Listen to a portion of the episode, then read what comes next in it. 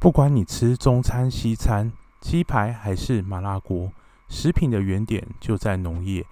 你生活中的点点滴滴，乍看和农业很远，却又息息相关。关心农业，也就是关心你的生活品质。欢迎收听《情根与读化浓情》。各位情根与读化浓情的听众，大家好，我是斗舍。那如果有听众比较敏感的话，就会知道我们是开始换了片头哦，就不用月了，新的一个片头。那最近因为真的非常忙碌，所以我们就更新的速度变慢。但是现在录音的时间已经不是农历七月哦，在农八月，很快就到了中秋节。那中秋节最著名的应景的食品，哦，除了月饼之外，就是柚子。那我们今天就来讲一下柚子跟它。的好伙伴之间的一些，那如嗯柚子的话，它是属于柑橘属，吼，那芸香科的柑橘，那柑橘属它有很多的。嗯，非常非常多的种类。那柚子本身算是一个很原始的种类。那大概他们，因为它柑橘属 citrus 里面，它会非常多，会有不断的杂交哦。那杂交就会产生出很多新的种类。我们市场上面看到很多呃各式各样的柑橘，都都是这些杂交各各种不同的杂交出来的品种。哦，那也有说杂交之后再回去回交。这个故事我们可能后面再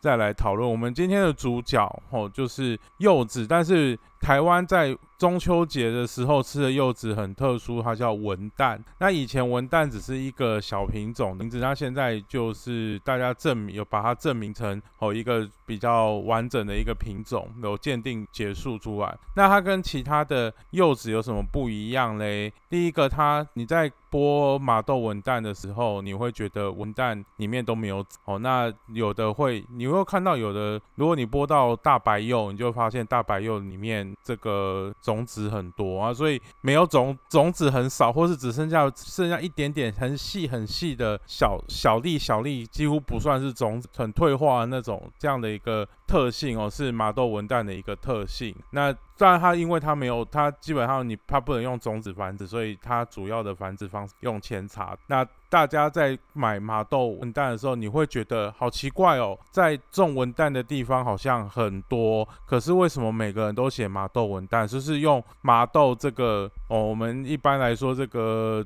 最多文旦种植的地方，也是最有名的地方，然后用它麻豆文旦这个名字来，我不敢说是欺骗消费者吗？哦，在现在以前来讲，可能会有这样的一个问题存在哦，因为的确在台在不管台湾也好，或者其他世界其他地方也好，吼，用一个著名的产地作为整个品品种的这个象征，吼，或者这这是常常有的这个事情。那现在用麻豆文旦来宣称麻豆文旦来当地名诈骗，这个理由大概不存在，因为它的品种名字已经被证明，就是它的品种名称就叫做麻豆文旦，所以每个人写麻豆文旦都没有错。那在台湾，主要麻豆文旦的产地会有大概有十个是比较著名的产地，也有分一些分类哈。像第一个最著名的就是台南吼，跟这个嘉义、台南、云林这一带吼，这这最大的区域叫南部的产区。那第一当然就是麻豆啦吼，麻因为麻豆文旦就在。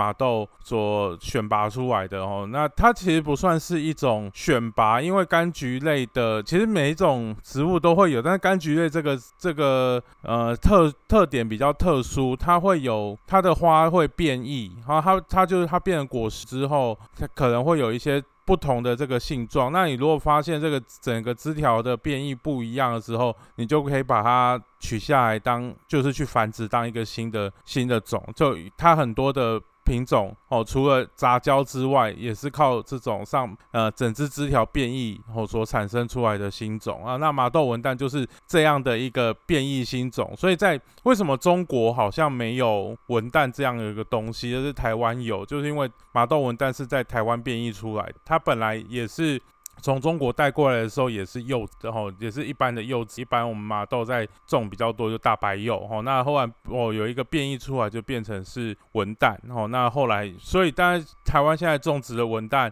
哦都是用无性繁殖去去做繁殖，因为它没有它的种子是没有没有种矿，那当然它的成熟时间跟其他大白柚来讲，它的成熟时间也比较早，哦，会我们一般来说都会在嗯节气大概在白露的前后，哦，在准备要来采收，然后白入。之后就会是中秋节，那就是应景到中秋节的这样的一个一个哦。那麻豆本身就是一个最大的产地，那它的隔壁有一个乡镇叫做下邑，啊，台语叫做哎呀。那所以他们的麻豆，但呃就是麻豆文，他们的麻豆文旦就说加 A 牙文文旦都 A 牙都会就会赢的意思哦，所以这是一个取一个吉祥话的象征。麻豆跟下营这两个区域哦，当然还有包括周遭的一些乡镇啦，然后像是嘉里啊，吼这些旁边的这些乡镇。加起来的产的产量大概全台湾的百分之二十跑不掉了吼，那这个然后再加上哦嘉义的竹崎，还有云林的斗六，这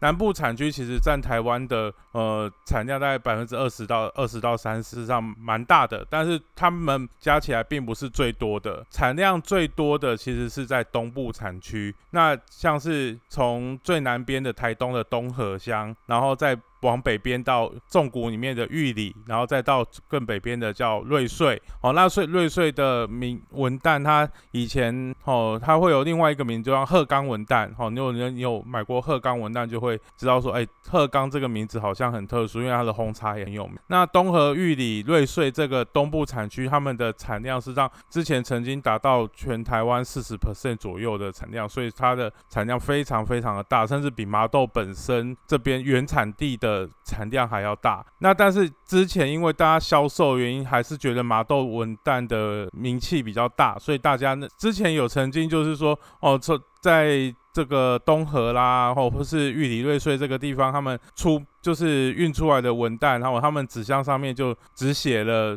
哦麻豆文旦这几个字哦。那当然一这就是我们讲的之前用地名去去做去，因为他觉得自己这边的名气不够大。但这几年开始啊，因为就因为不管是行销关系，还有就是他们。呃，东部产区这边他们的产量啦或品质啊，也到有到达一定的程度了，所以他们现在也开始建立自己品牌的自信。所以你会看到很多哦，就写着东河文旦啊，或是鹤冈文旦、玉里跟瑞穗这个这一个连接，他们他们都通常会用那个鹤冈文旦这样的一个名称在外面做销售。哦，那在中部跟北部地区还有其他几个哦。不会很大，但是还是会有一定地位的这个产区哦，像是苗栗的西湖哦，西湖度假村的西湖哦，那那附近也有蛮多的柑橘产，就是它那边是一个柑橘产区。要不西湖特别多的就是种植文旦特别多，还有宜兰的东山，还有新北的巴黎哦，巴黎的文旦有一点比较特殊，因为它是靠在海口哦，所以它是吹着海风长大的文旦，然后通常会比较小颗。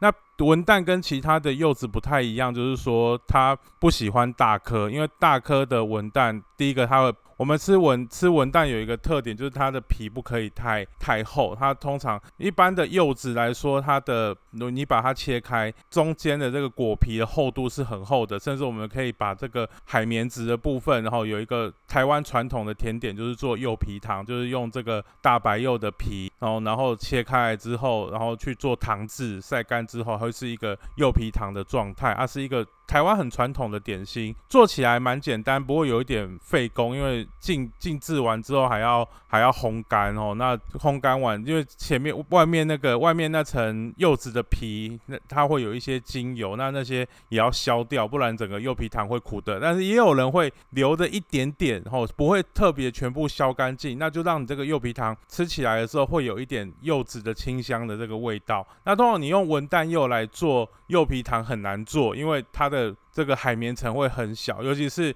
我们说哦，为什么麻豆文旦都会很要求说要做老长？哦，那就是因为老为什么我说老长会有价值，那新长比较没有价值，因为新长它在生长的时候，它还是比较多会处它的生长态势会比较处在于说我要我要长大，我要成为一个哦很很强大的幼树哦，就是年轻的时候哦树体都会这样子朝这样去发育，那在这个发育的过程之中营养生长的强度就会比较强，那会它会影响到果子的大小，那也就是说它的果子会比较大，哦，会比较重哦，那比较重的时候，它变成里面的那个我们在吃柚子的那个果球里面果球的。占整个果子的比例就会比较小啊，就会像有点偏向以前大白柚那个样子。那里面的这个海绵层会比较厚，那吃起来就比较，然后风味也比较没有那么那么强。那所以大家就会想说啊，老老长的吼，因为它可以，它已经树势会生长到最强盛忘的那个时间已经过了，那他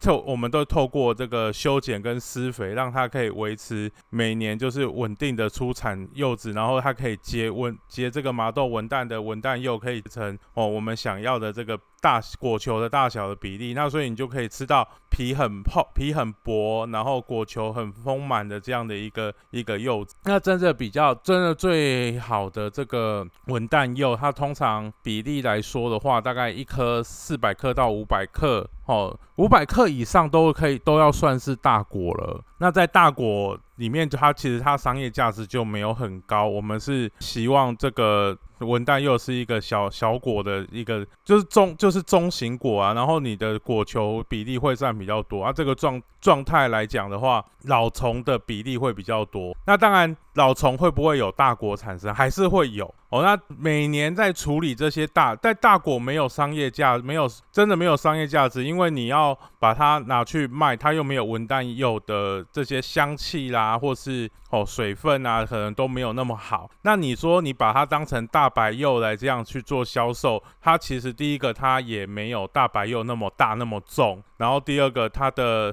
这个像它果比它这些风味香味其实也没有大白柚那么好，所以它变成是一个很饥饿的产品。那所以之前才会有说啊选举的时候，我就说这个啊文旦柚都塞在水库里面，那其实那就是在把大果没有经济价值的大果把它回收之后，啊有有的农会，因为我们刚刚前面讲有十个。大大的产区，所以这边的农会就开始去处理，说这些大果要怎么样？哎，有的就是拿去做堆肥啊，有的会哦想说，因为堆肥可能这个要处理要时间啊，然后被人家看到堆在那边，然后又觉得不好看，哦，或是说堆肥处理的方式哦效率比较差，那可或者是说价格处理，因为做完变有机肥，价格可能也没有那么好，所以。就可能说，呃，把它做有的就开发说我要做精油或者什么哈，先把外外层的皮拿下来做做精油，然后剩下的这些废弃的部分再拿去做有机肥，其他的部分。那每年花在大果的收购上面来说，其实也是一笔蛮大的费用。那所以文旦柚本身，然后在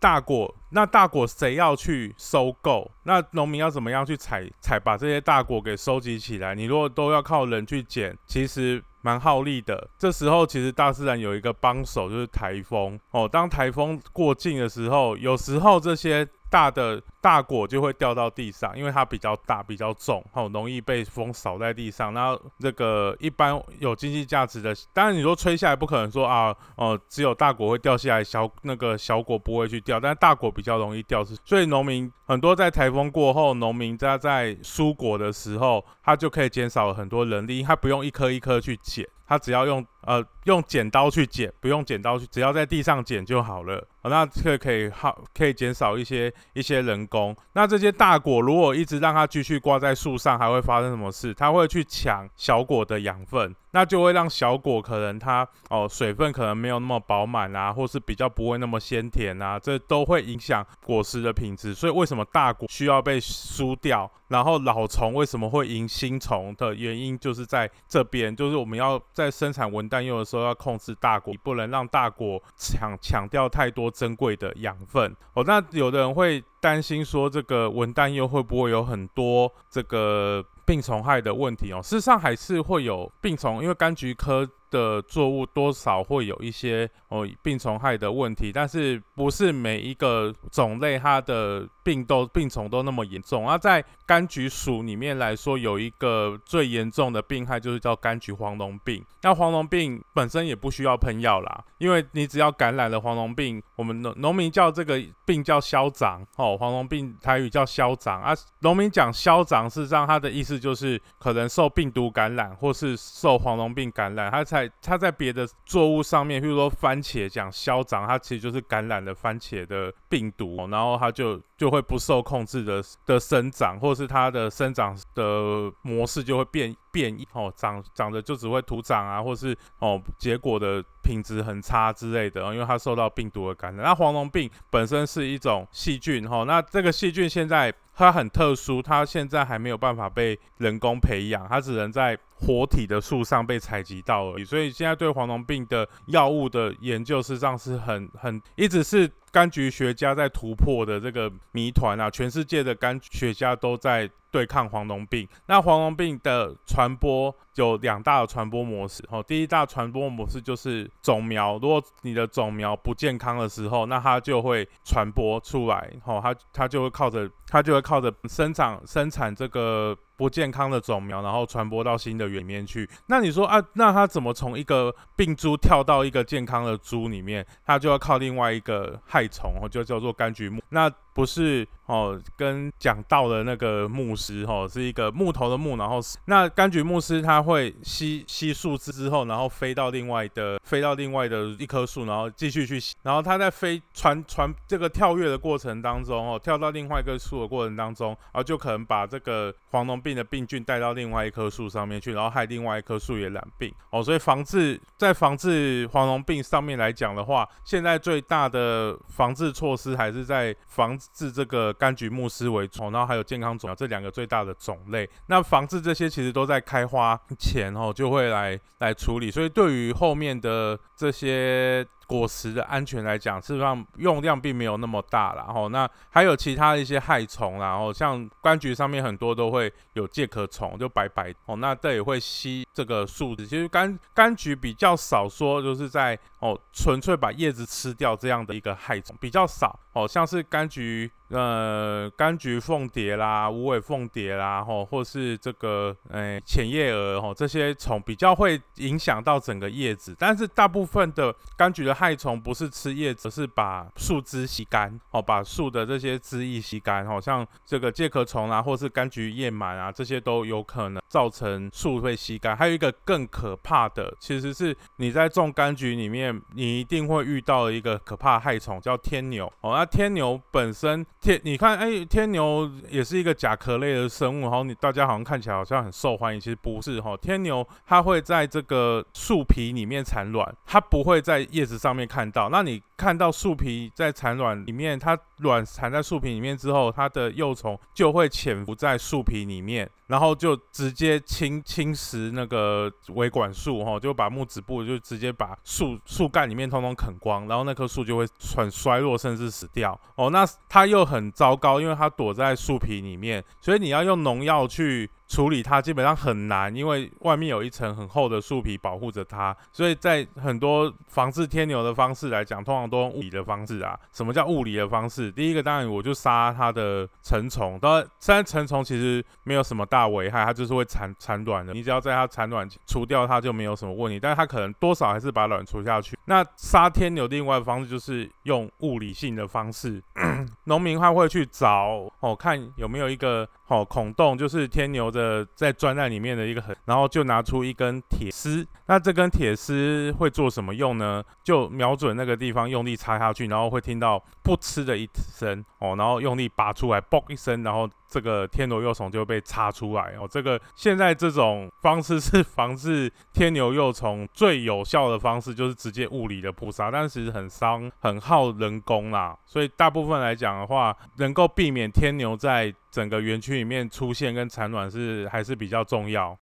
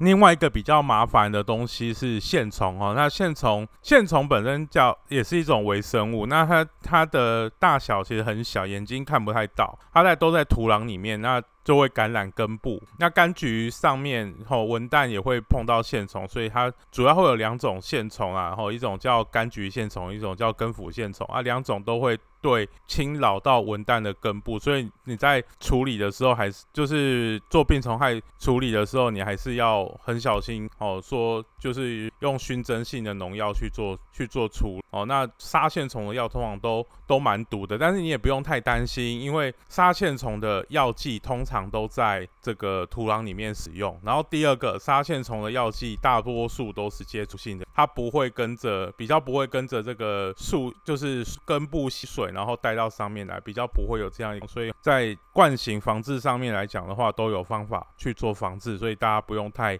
担心说啊我的文旦药和药检什么不合格，通常。在一个合理合理的管理下面来讲的话，大部分的文绝大部分的文旦最后的农药残留都不会有太大的问题啊。这个因为他们在大概两两现在如果说九月初采收，他们通常在七月到七月初之后，通常就不会再用药了，然后但至少会有两个月左右的停药去做。然后如果说有像东方果实蝇这样的一个害虫，其实东方果实蝇。比较不会叮蚊蛋幼啦，还是会叮，不过他们会用综合防治的方式哦来做处理，会做诱诱杀的方式，所以。药也不会直接粘在文旦上面。那你买到文旦柚之后，你要当然买到文旦柚，你可能会看到，哎呀，好绿绿的新鲜，然后圆锥形漂亮。那这时候还不是最佳食用它的时间，最佳食用它的时间的时候，它要过一个有一个遭罪的一个措措施哈。然后台嗯台语叫遭罪，然后然后国语话可以讲说它叫水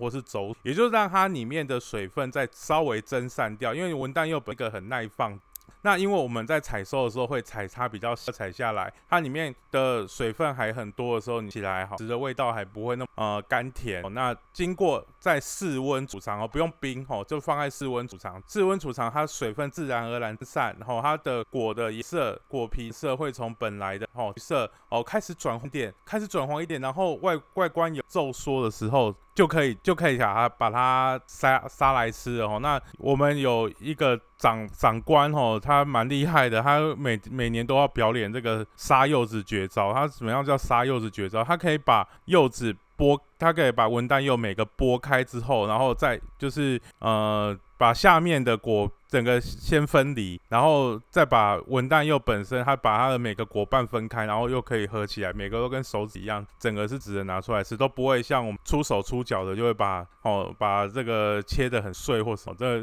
长官的绝招哦，我学了好几年都还没有学。哦，这个也是说哦，这个术业有专攻，然后这个园艺园艺系同样是念园艺系的哦，都还是有哦长。这个技术上面还是有一点差距哦。那今年因为当然有一些是政治因素来讲哦，出口到中国的文旦有变少，不过大部分来说，出口到中国的文旦应该还是占没有很大的数量啦。大部分台湾的文旦也还是以内销为主。那今年最大的问题也还是说没有台风，所以在整个大果跟小果的控制比例上面，农民会花比较多的心思去控制。然后第二个，在东部产区的问题来讲的话，因为今年瑞穗产区。哦，如果你最近有注意新闻的话，你就会觉得啊，好可怕！为什么花莲每天都在发三十八度高温警报？那就是在瑞穗那边，因为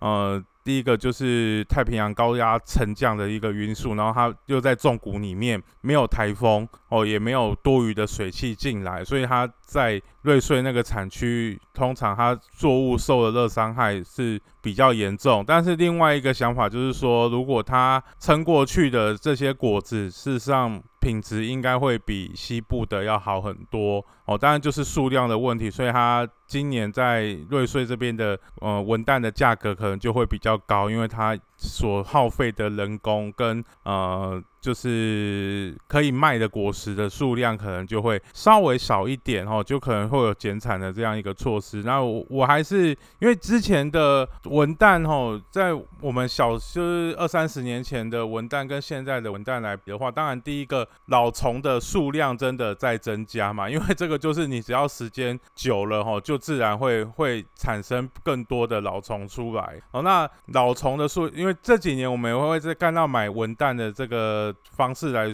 来看的话，也会觉得说这几年的文旦的品质比起之前文旦的品质有好很多，所以文旦本身也可以不一定只在中秋节的时候来吃啊。当然中秋节是一个应景的这样一个一个水果。那当然柚子第一个问题就是文旦柚的问题就是我要吃它没有那么容易，没有那么简单。你通常你还是要准备一把刀子，或是说你很厉害，我有大力金刚指可以从屁股把它。把它把这个果子拆开哈，因为干柚类本身并不是那么容易食用的水果，不是徒手比较不是徒手就可以吃的这种，所以在推广上面会比较困难。不过柚子本身有另外好处，就是它的膳食纤维算是比较多的。如果你消化有困难哦，你可以多吃柚子哦，来促进你的肠胃蠕动。我觉得对有在运动的人来讲哦，来吃或是或者说你长期坐办公室很缺乏运动的人来说。你来吃柚子，来不管是哦增进你的新陈代谢也好，哦，或是说让你的这个肠胃蠕动更加顺畅哦啊，当然柚子本身哦文旦柚本本身维他命 C 也很多，所以你吃这些东西对你来说应该也是蛮正面的一个食物啦。哦，我不一定说，因为今年中秋节比较早，说实在，今年的。文旦在中秋节吃，并不是最好的时间，因为今年的就是整个农历的时间是往前提。一般来说的话，最好采收的时间应该是白露左右采收。那因为今年白露采收到。这个中秋节只有隔一个多一一两个礼拜而已，运物流运送根本来不及，所以就会提前去做采收，所以整个文旦的啊，但是整个文旦销售的时间还是会往后往后递延。那它有一些真的成熟的时间，可能在我们在中秋节左右，它还没有到最好的使用的时间，所以你在整个食用的时间，在过中秋之后，你还是可以继续吃文旦柚哦，你不用把它想成说啊，这就是中秋节吃剩的，你就把它想成是整个秋天都可以。吃柚子就轻轻松松吃柚子这样的一个一个生活，然后文旦柚现在也变得很好。OK，我们今天的分享就到这边，也请大家可以多多支持台湾的柚子哦。好，我们就到这边，拜拜。如果您喜欢本节目的内容，欢迎订阅分享，也欢迎小额赞助。您对本节目有任何的指教，或是有特别在意的议题建议，请致脸书情根与毒化浓情粉丝页 AG。R I T A L K I N G 留言，谢谢您的收听，我们下次再见。